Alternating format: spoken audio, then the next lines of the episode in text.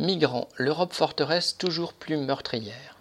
Dans son bilan annuel pour 2021, Frontex, l'agence créée par l'Union européenne pour aider les États à bloquer les migrants aux frontières extérieures, se déclare satisfaite de ses excellents résultats.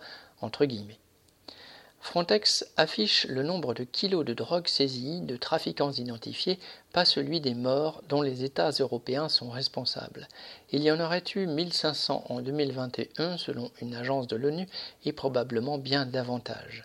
L'ONG espagnole Caminando Fronteras, en parcourant les frontières, fait état de 4404 morts et disparus lors de leur navigation vers l'Espagne, le chiffre le plus élevé depuis son premier recensement il y a sept ans. En effet, les moyens supplémentaires déployés pour détecter les présences de migrants aux frontières extérieures de l'Union européenne les incitent à emprunter de nouveaux itinéraires encore plus dangereux et meurtriers. Le directeur de Frontex se félicite d'une nouveauté porteuse de nouveaux drames.